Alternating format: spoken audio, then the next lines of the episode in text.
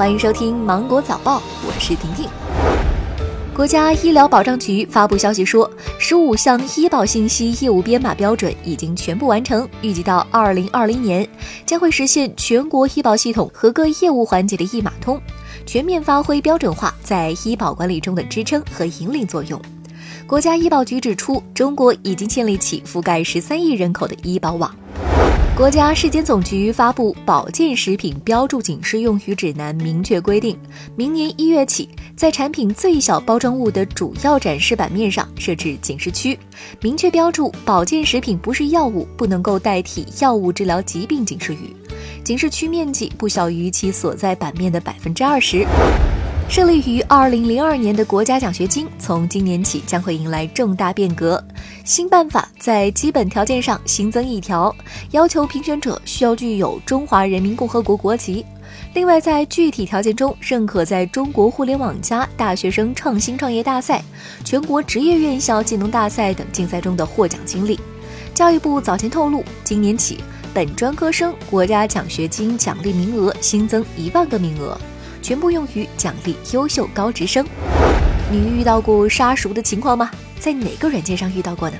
近日，文旅部发布《在线旅游经营服务管理暂行规定》，公开征求意见。拟规定，在线旅游经营者不得利用大数据等技术手段，针对不同消费特征的旅游者，对同一产品或服务，在相同条件下设置差异化的价格，不得为以不合理的低价组织的旅游活动提供交易机会。为旅游者提供在线预订酒店、机票、火车票、船票、车票、场所门票等产品或服务时，不得以任何方式进行虚假预订。在家就能游全球，某电商平台提供修改朋友圈定位服务，全球定位最低十元。客户编辑好图文之后，提供个人信息给卖家修改。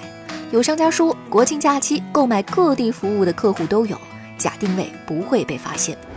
你希望自己的大学有共享厨房吗？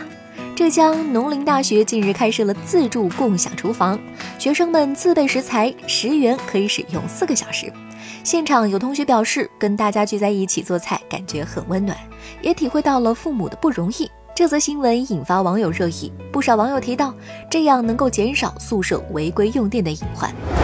腾讯幺幺零平台发布的中老年人反欺诈白皮书显示，今年上半年，腾讯幺幺零平台共受理中老年人受骗举报量超过两万次，其中百分之九十七受骗的中老年人曾遭遇资金损失，涉案金额从百元到数万元不等。白皮书显示，从诈骗受害人群来看，四十五到五十岁的七零后群体受骗占比超过百分之六十五，位居榜首。六零后群体往往有闲置资金，更容易落入虚假投资等骗局，人均被骗金额最大。国产动画片《哪吒之魔童降世》将会代表中国内地竞争第九十二届奥斯卡奖最佳国际电影评选，原最佳外语片。入选的十部影片将于今年十二月十六号公布。本届奥斯卡提名将于明年一月十三号公布，颁奖典礼将于明年二月九号举行。那好了，今天的新闻就是这样了，我们。明天见，拜拜。